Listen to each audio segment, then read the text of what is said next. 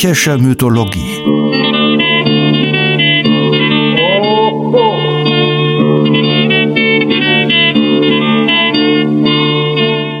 Helgas nützlicher Podcast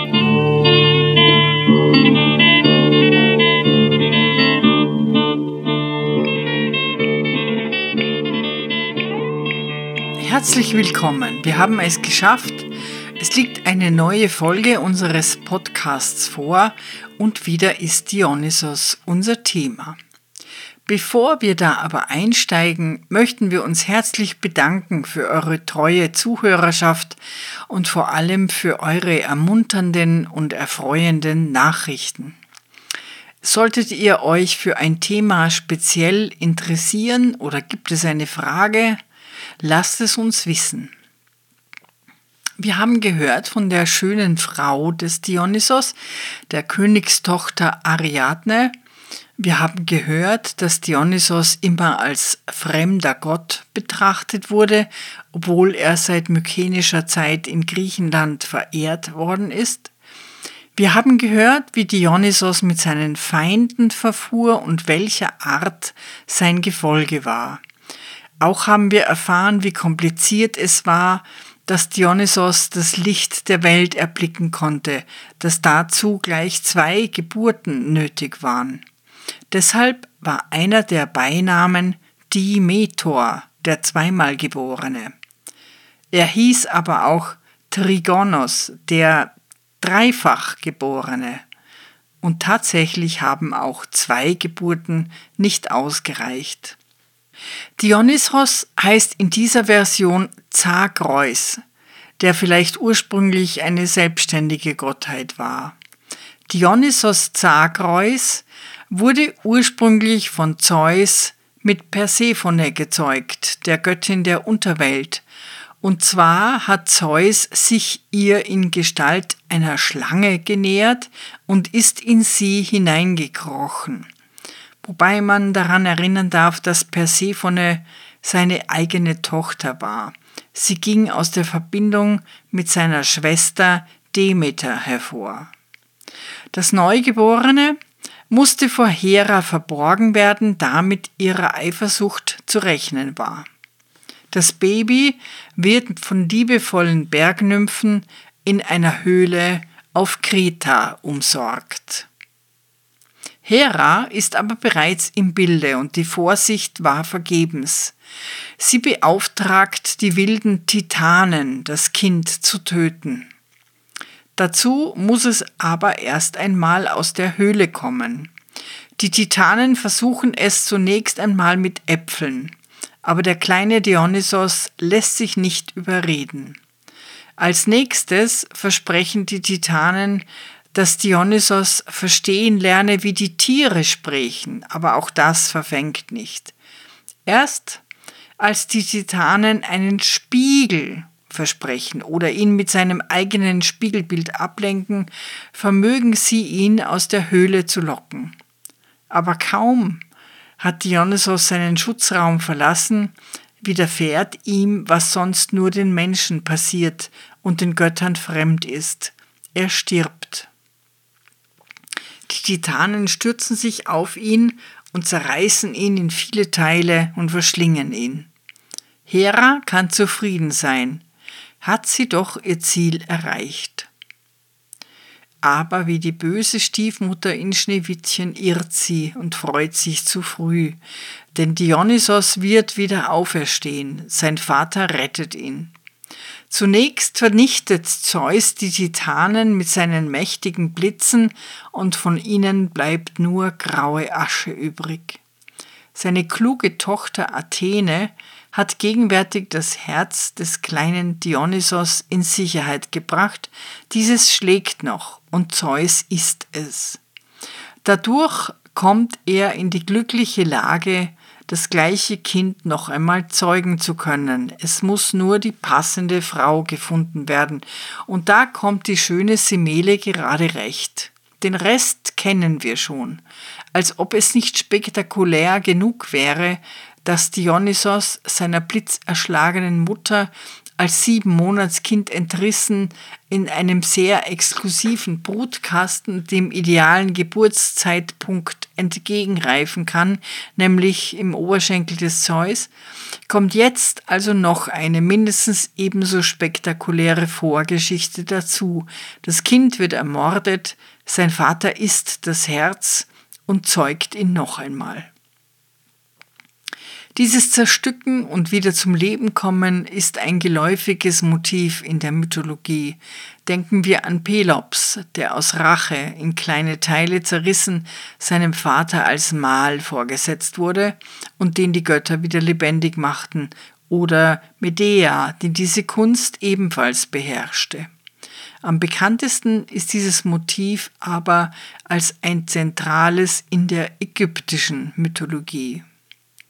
Wir hören Ausschnitte des in Ägypten sehr populären Osiris-Mythos, allerdings im Bericht von Plutarch aus seiner Schrift über Osiris und Isis, die gleichzeitig die wichtigste Quelle zu diesem Mythos darstellt, denn in der ägyptischen Literatur haben mehr oder weniger nur Bruchstücke und Hinweise auf diese Geschichte überlebt, aber viele Bilder und Inschriften geben Hinweise und stimmen mit Plutarch überein. Plutarchs ausführlicher Bericht war aber nicht nur dem Interesse für die ältere Kultur der Ägypter geschuldet, sondern der Kult um das liebende und menschenfreundliche Paar war im Späthellenismus beliebt, verbreitete sich weithin auch bei den Griechen und ganz besonders bei den Römern. Und wahrscheinlich bildete sich erst in dieser Zeit die reiche Tradition der Isis- und Osiris-Mysterien heraus, die als eine der letzten vom Christentum vernichtet wurde.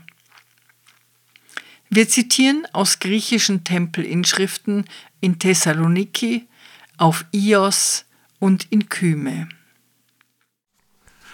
Osiris schuf Erde und Himmel, Nacht und Tag, Licht und Finsternis.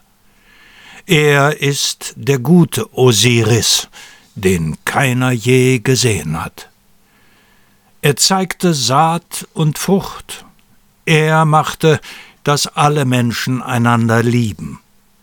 Er ist die Wahrheit. Und Isis spricht von sich selbst. Ich bin Isis, die Beherrscherin des ganzen Landes.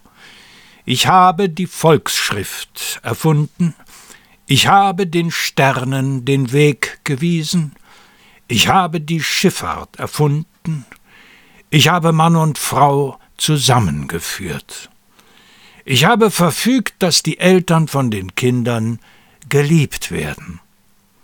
Ich habe die Gerechtigkeit stärker gemacht als Gold und Silber.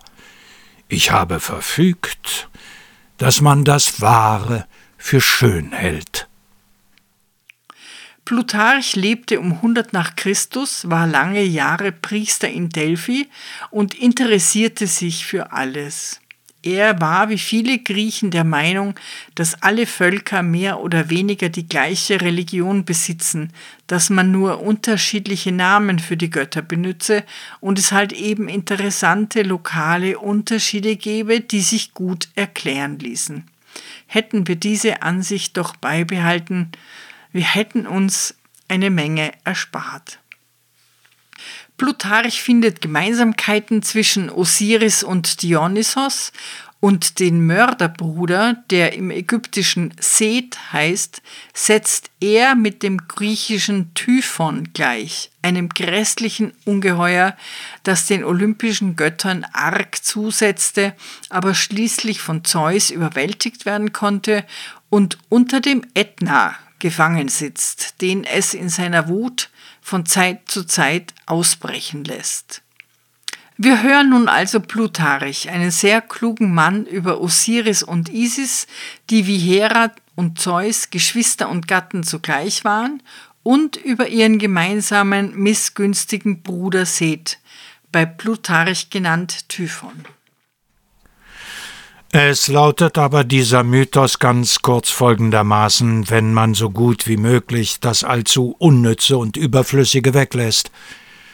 Osiris soll als König die Ägypter von ihrer rohen und wilden Lebensweise abgebracht haben, ihnen die Früchte gezeigt und Gesetze gegeben und sie die Verehrung der Götter gelehrt haben sei später herumgezogen, um alles Land zu zivilisieren, ohne der Waffen zu bedürfen, indem er die meisten durch Überzeugung und Wort mit jeder Art von Gesang und Musik einnahm und gewann, daher ihn auch die Griechen für denselben wie Dionysos gehalten hätten.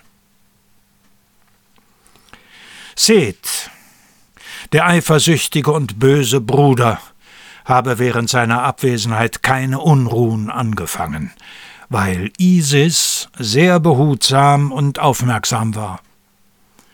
Aber nach seiner Rückkehr habe er einen Anschlag mit 72 Verschworenen verübt.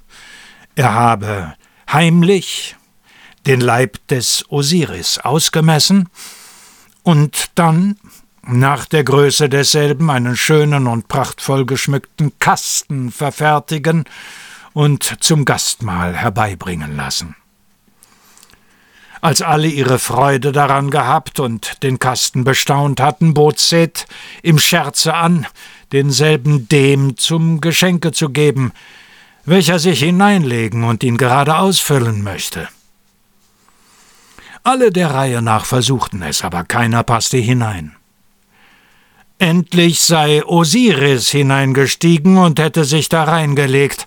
Die Verschworenen eilten herbei, warfen den Deckel auf den Kasten und schlugen ihn von außen mit Nägeln zu, und die Nähte verschlossen sie mit warmem Blei.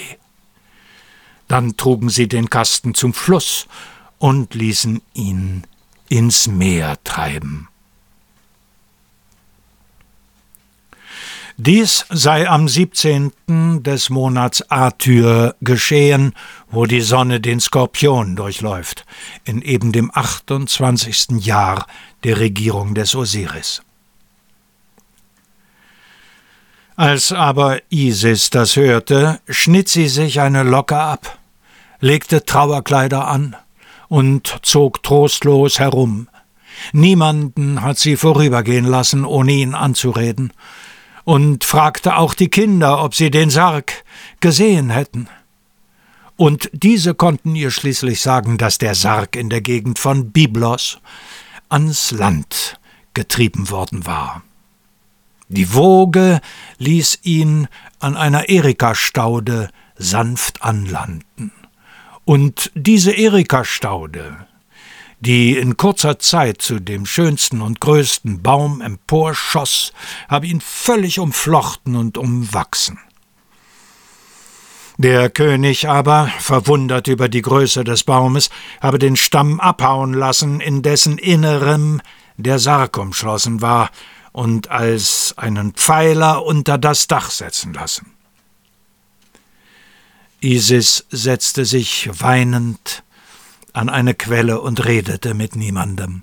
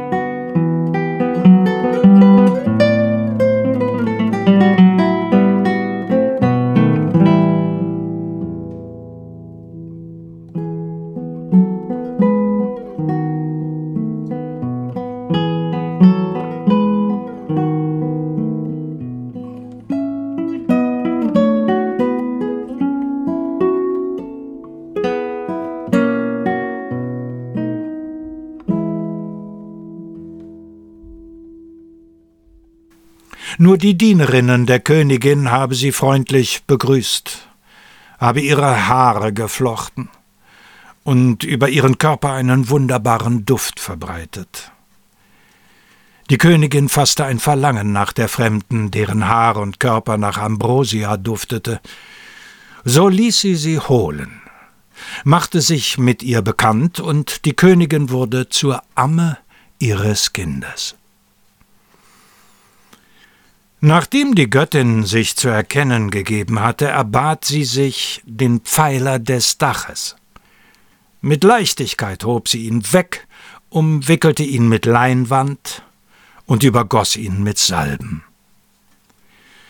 Isis warf sich über den Sarg und stimmte ein heftiges Wehklagen an und segelte dann mit dem ins Schiff gelegten Sarg davon. Sobald sie an einen einsamen Ort kam, wo sie allein für sich war, öffnete sie den Kasten, legte sich mit ihrem Angesicht auf das Antlitz des Verstorbenen, küsste und beweinte ihn. Dann wanderte Isis zu ihrem Sohn Horus und stellte den Sarg an einen besonderen Ort. Als aber Seth einst des Nachts bei Mondschein auf der Jagd war, stieß er auf den Sarg, und da er den Körper erkannte, zerlegte er ihn in vierzehn Stücke, die er überall im Land herumwarf. Isis aber durchschiffte die Sümpfe in einem Kahn von Papyrus, um alle Teile zu finden. Und daher soll es auch viele Gräber des Osiris in Ägypten geben, weil Isis für ein jedes Glied, das sie da fand, ein Begräbnis ausrichtete. Seht, wenn er nach dem Leichnam forschte, sollte getäuscht werden über den wahren Verbleib der Leichenteile, Bloß das Geschlechtsglied des Osiris hat Isis nicht finden können, denn der Leipidotos hat davon gegessen und der Phagros und der Oxyrhynchos, weshalb man auch vor diesen Fischen die größte Scheu hat. Isis stellte eine Nachbildung her und heiligte den Phallus, dem auch noch jetzt die Ägypter ein Fest feiern. Isis gelingt es mit Hilfe ihrer Schwester und deren Sohn Anubis, den Körper von Osiris zusammenzusetzen und ihm neues Leben zu verleihen. Der begrabene Osiris beinhaltet für die Rezipienten des Mythos das gleiche Problem wie der begrabene Dionysos. Hat Isis ihn tatsächlich stückweise eingegraben? Wie setzt sie ihn dann zusammen? Und wozu hat sie ihn dann begraben? Und Dionysos, die Titanen haben ihn zerstückt, zerschnitten, gekocht, verschlungen, aber hat nicht Zeus die Titanen mitsamt den gegessenen Teilen zu grauer Asche verbrannt und das Herz, das Athene rettete, selbst gegessen? Was ist dann in Delphi begraben? Gut, wir stellen diese Fragen nicht und nehmen zur Kenntnis, Osiris wurde begraben, Dionysos wurde begraben. Der Tod hat damit quasi ein amtliches Siegel. Osiris kehrte ins Leben zurück und herrscht über die Toten. Die Herrschaft über die Lebenden hat sein großartiger Sohn Horos. Aber auch Dionysus kehrt zurück, und zwar jedes Jahr mit dem Grün des Frühlings und bringt uns Freude, längere Tage, Früchte, Wein und Gemeinschaft. Im Kult bei den Isis-Feiern, die im Wesentlichen ein Klagekult war, wurde die unermüdliche Suche der liebenden Isis nach dem Leichnam des Osiris nachgestellt und nachempfunden. Das sagen die Frauen. Ich wusch meinen Mund, ich bin rein. Ich beräucherte mich mit Weihrauch auf der Flamme, mit dem Weihrauch, der aus Punt kommt, mit dem süßen Duft. Komm zu deinem Haus, Geliebter, mit gütigem Gesicht.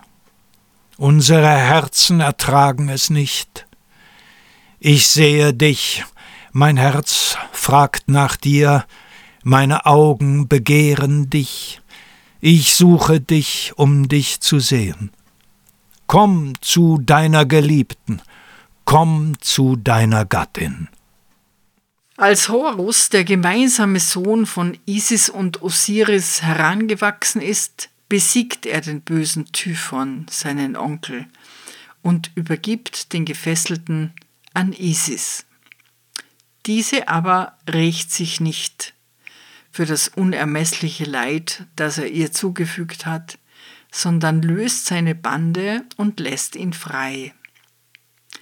Horus ist nicht einverstanden, aber laut einer steinernen Inschrift belehrt ihn die Mutter. Seid friedfertig.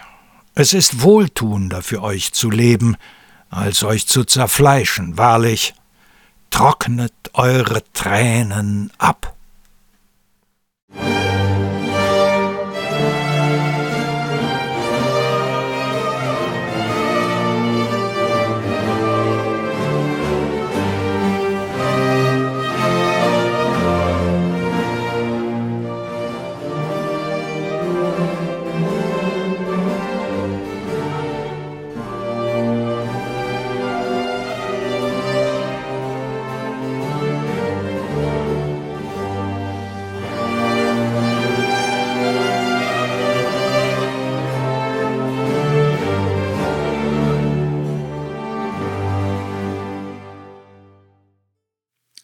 Osiris Tod und Zerstückelung hat eine wichtige politische Botschaft.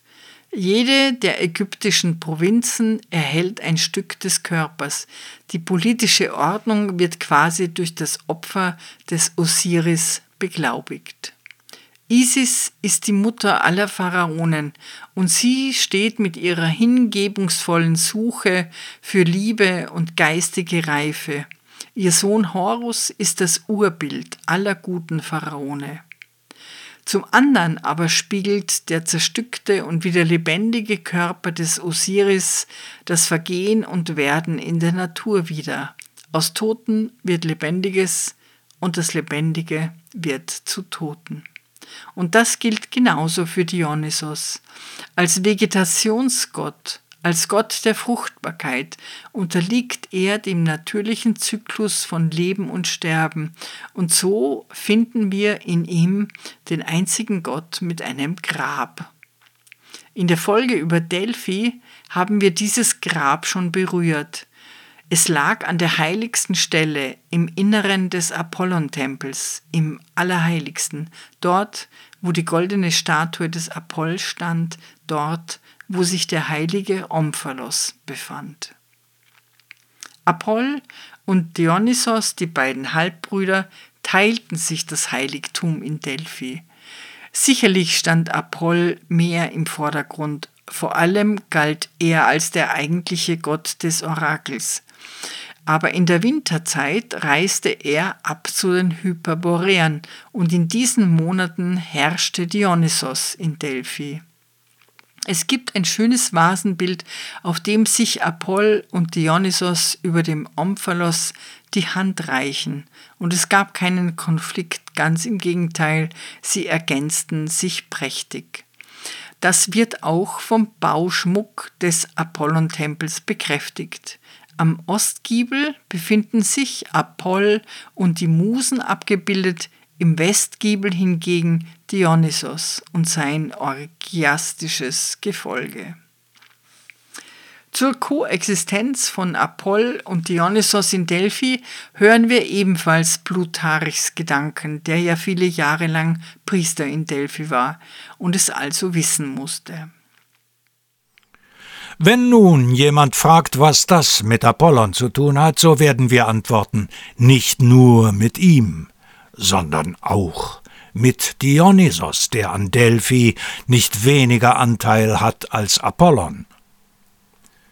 Hören wir doch die Theologen sagen und singen, dass der Gott zwar unvergänglich und seiner Natur nach ewig ist, aber aufgrund eines Schicksals Wandlungen unterworfen ist.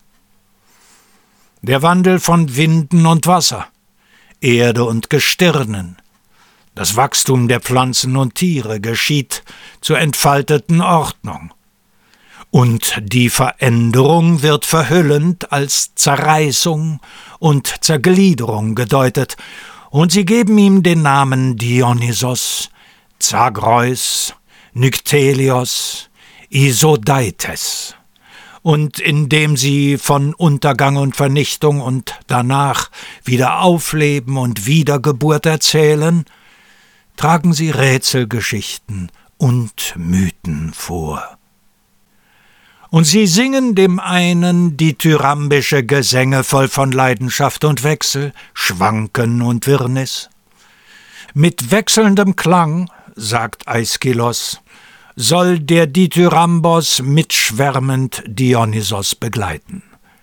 Dem anderen den Paian, einen wohlgeordneten, zuchtvollen Gesang, und diesen Gott stellen sie nie alternd und ewig jung, jenen in vielen Gestalten und Formen auf Gemälden und in plastischen Werken dar. Und überhaupt schreiben sie dem einen Gleichmäßigkeit, Ordnung und lauteren Ernst, dem anderen aus Scherz, Übermut und Raserei gemischte Wandelbarkeit zu, als Jauchzer, Frauenerreger, zu ekstatischen Ehrungen hereilenden Dionysos rufen sie ihn an, womit sie nicht schlecht das den beiden Erscheinungsformen eigentümliche begreifen. Soweit Plutarch.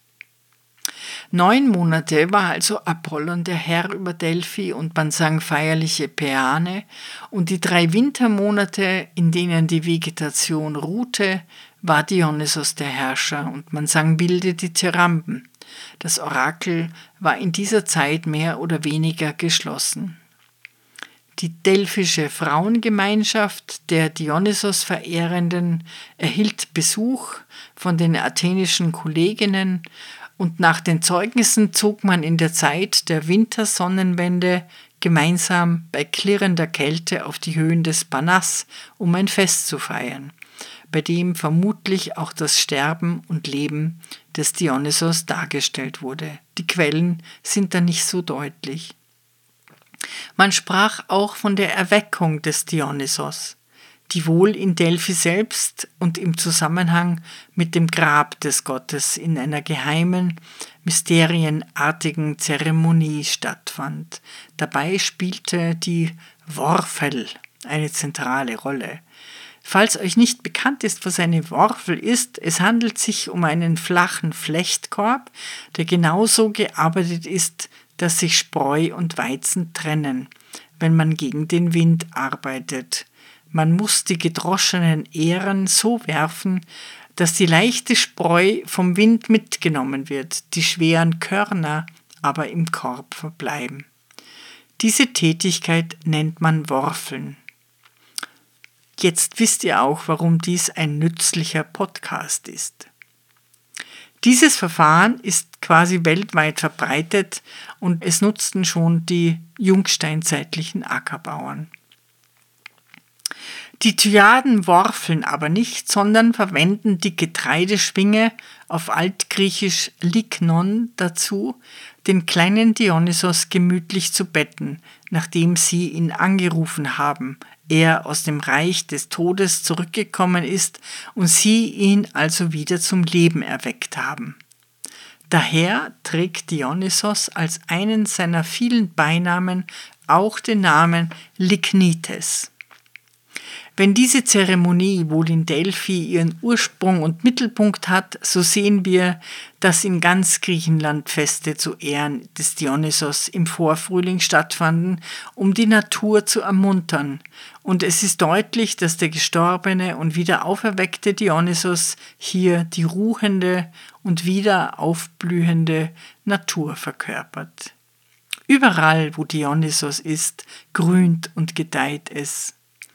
Ein Schiffer erkennt ihn daran, dass seit seiner Gegenwart sich Wein und Efeu um die Schiffsbänke rankt. Er ist der Steuermann eines Seeräuberkahns und seine Kollegen haben Dionysos gefangen genommen, um Lösegeld zu erpressen. Hören wir die ganze Geschichte, wie sie eine der homerischen Hymnen an Dionysos beschreibt in einer Übersetzung von Eduard Mörike. Von Dionysos sing ich. Er erschien am Gestad öd wogender Meerflut auf vorspringendem Ufer, dem Jüngling gleichend von Ansehen, welcher heranreift. Und es umwallten ihn herrliche Locken dunklen Haars, und es hüllte der Purpurmantel die starken Schultern ihm ein. Bald kamen jedoch auf trefflichem Schiffe schnelle Seeräuber, in purpurdunkler Meerflut segelnd heran, doch führte Verderben sie, aber sie winkten, jenen erblickend, einander und lauerten, dann ihn ergreifend brachten sie hurtig ihn aufs Schiff, sich im Innersten freuend, und sie trachteten ihn mit beschwerlichen Fesseln zu binden. Aber das Band hielt nicht, und weit von den Händen und Füßen fielen die Fesseln ihm weg, und der Steurer solches gewahrend, rief gleich seinen Gefährten und redete folgende Worte Ihr Unseligen, was doch fesselt ihr diesen den starken Gott da? Nimmer vermag ja das stattliche Schiff ihn zu tragen. Klug wäre es, entlassen wir ihn denn gleich an das dunkle Land, und erhebet die Hand nicht gegen ihn, dass er im Zorn nicht stürmende Wind uns mög und gewaltge Wetter erregen. Sprach es. Der Führer jedoch schalt ihn mit den finsteren Worten Schau du nur nach dem Wind und die Taue zusammengenommen. Auf mit dem Segelgewand, für den doch werden wir sorgen. Wird er uns wohl die Verwandten und sämtliche Schätze gestehen, wie auch seine Geschwister, dieweil ihn ein Gott uns gegeben. Sprach es und stellte den Mast und tat auseinander das Segel. Wind nun blies in die Mitte des Segelgewands, und das Tauwerk spannten sie fest. Bald aber begaben sich seltsame Dinge, nämlich es rieselte erst in dem hurtigen dunklen Schiffe lieblicher Wein jetzt hin, süß hauchender, und es erhub sich göttlicher Duft, doch Schrecken ergriff, wie sie's sahen, die Schiffer, und bald breiteten bis zu dem äußersten Rand des Segels hier und dort Weinreben sich aus, und Trauben die Fülle hingen herab, um den Mast auch rankete dunkeler Efeu sprossen mit Blüten hervor, und es keimt anmutige Frucht dran. Alle die Bänke bekamen Umwindungen, jene befahlen aber, es sehend, dem Steurer sofort an das Ufer zu fahren aber es ist zu spät. Dionysos verwandelt sich in einen Löwen und aus Angst springen die Seeräuber kopfüber ins Meer. Um dem Tod zu entrinnen, stürzten sie sich in die Meerflut, wo zu Delfinen sie wurden. Des Steuerers jedoch sich erbarmen, sprach Dionysos, glücklich ihn machend, und sagte, Sei nur, Steurer, getrost, der du lieb mir bist in dem Herzen. Wiss, Dionysos bin ich, der Lärmende, welchen geboren Semele, Kadmos Tochter, dem Zeus in Umarmung gesellet. Zum Abschluss dieser Betrachtung von Dionysos als Vegetationsgott möchte ich noch die Idylle zitieren, die der Dichter Longos in seiner Erzählung Daphnis und Chloe aus dem zweiten nachchristlichen Jahrhundert gibt. Inmitten des fruchtbaren und kunstvoll angelegten Gartens steht der Dionysos-Tempel, von dem all dieser Segen ausgeht. Ein Mitsklave Lamons war jetzt aus Mytilene gekommen und brachte die Nachricht, der Herr werde kurz vor der Weinlese eintreffen. Da nun der Sommer Abschied nahm und der Herbst nahte, bereitete ihm Lamon einen Aufenthalt voll jeder Art Augenlust. Er reinigte die Bäche, damit das Wasser darin recht hell wäre, und führte den Dünger vom Hofe weg, damit sein Geruch niemanden belästige, und pflegte den Lustgarten, damit er schön in die Augen fiele. Dieser Lustgarten war eine gar schöne, den königlichen Gärten ähnliche Anlage. Alle Arten von Bäumen wuchsen darin, Äpfel, Myrten, Birnen, auch Granatäpfel und Feigen und Olivenbäume. Auf der anderen Seite hohe Weinstöcke, die sich mit reifenden Trauben an die Äpfel- und Birnbäume anschmiegten, gleich als wollten sie in der Frucht mit ihnen wetteifern. Aber auch Zypressen waren da und Lorbeer, Platanen und Pinien. Um diese schlang sich statt des Weines Efeu, und seine Dolden, die groß und schwarz waren, ahmten die Trauben nach. Die fruchttragenden Bäume standen in der Mitte, gleichsam umschirmt. Von außen standen die Unfruchtbaren wie eine Umfriedung von Menschenhand, und um dieses lief wieder ein schmales Mauerwerk als Einfassung. Alles war durchschnitten und gesondert, und ein Stamm stand in gehöriger Entfernung von dem andern. In der Höhe aber stießen die Zweige zusammen und vermischten gegenseitig ihr Laub. Und ihre Natur schien Kunst. Es waren auch Beete von Blumen da, deren einige die Erde erzeugte, andere die Kunst bildete. Rosenhecken und Hyazinthen und Lilien waren durch Kunst gezogen, Veilchen, Narzissen und Asphodelos trug die Erde von selbst. Schatten war hier im Sommer, Blumen im Frühling, Früchte im Herbst und in jeder Jahreszeit üppige Fülle. Von hier hatte man freie Aussicht auf die Ebene, und man konnte das Vieh weiden sehen. Man hatte die Aussicht auf das Meer und sah die vorübersegelnden, so dass auch dies ein ursächlicher Teil dieses Paradieses war. Da, wo nach Länge und Breite seine Mitte war, stand ein Tempel und Altar des Dionysos. Den Altar umschlang Efeu, den Tempel Reben. Es enthielt aber auch das Innere des Tempels Gemälde, die Dionysos gewidmet waren, die gebärende Semele, die schlummernde Ariadne, der gebundene Lykurgos und der zerrissene Pentheus. Auch die in Delfine verwandelten Seeräuber waren da. Überall tanzende Bachantinnen, überall kelternde Silene. Auf der Syrinx spielend saß Pan auf einem Felsen, gleich als stimmte er ein gemeinsames Lied den Kelternden und den Tanzenden an. Diesen schönen Lustgarten pflegte Lamon, indem er die dürren Äste ausschnitt und die Reben aufband. Den Blumen führte er Wasser zu, und den Dionysos im Tempel begrenzte er. Música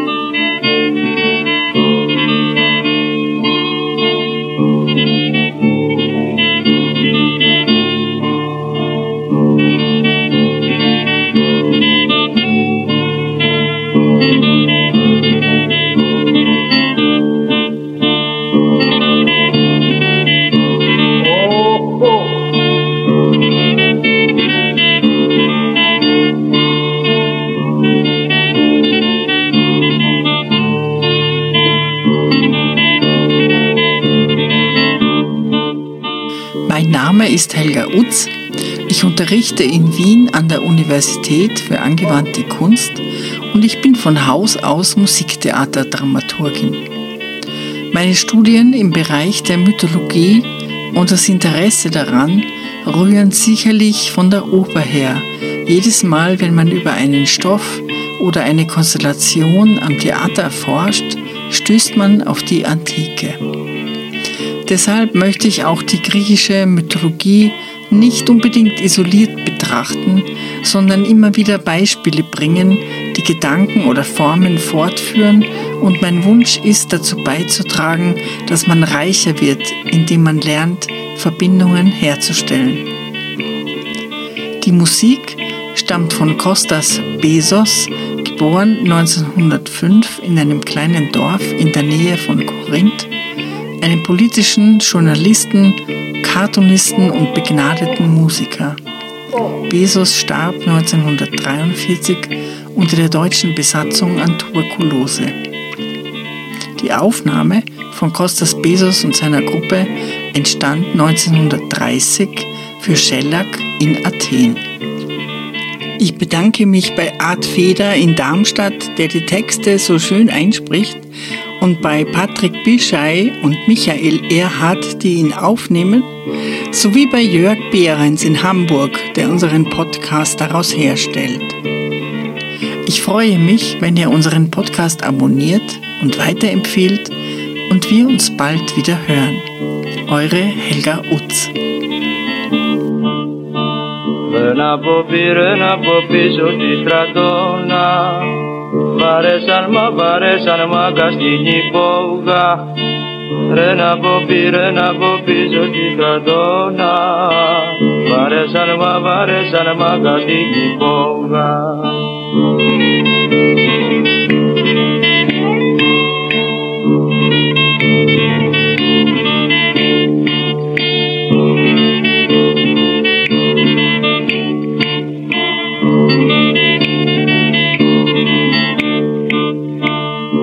ένας μπαμπένι, ένας μπάτσος με το κουπιό. Και ρίχνει μου και ρίχνει μου σμούλα στο ρούχο. Μπαίνει ένας μπαμπένι, ένας μπάτσος με το κουπιό. Και ρίχνει μου και ρίχνει μου σμούλα στο ρούχο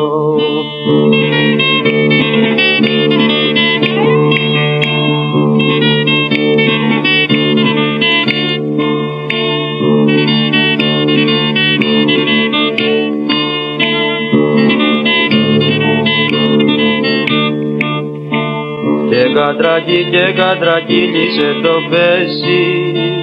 Μαδρίνιωνα, μαδρίνιωνα αργύλε στη μέση. Και κατρακί και κατρακύλισε το πέσι. Μαδρίνιωνα, μαδρίνιωνα αργύλε στη μέση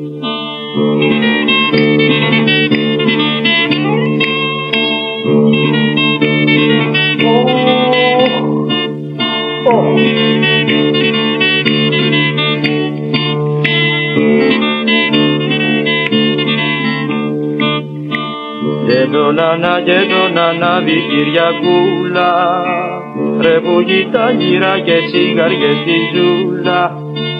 Γεντονάνα, γεντονάνα, δικυριακούλα Ρε που τα γύρα και τσιγάριες στη ζούλα.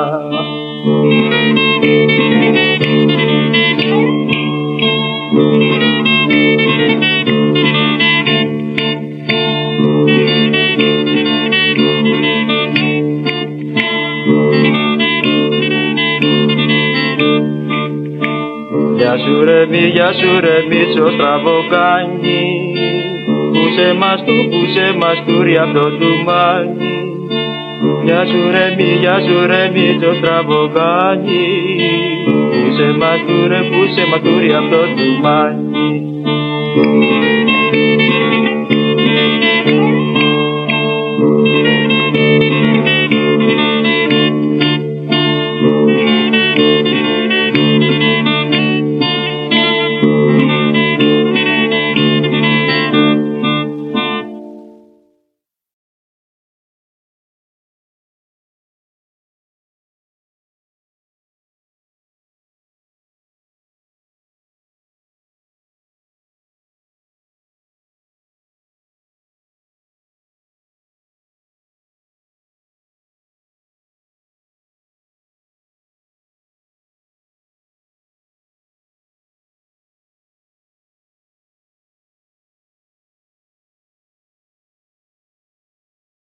Nein, was ist das? Das ist aber komisch. Bitte oben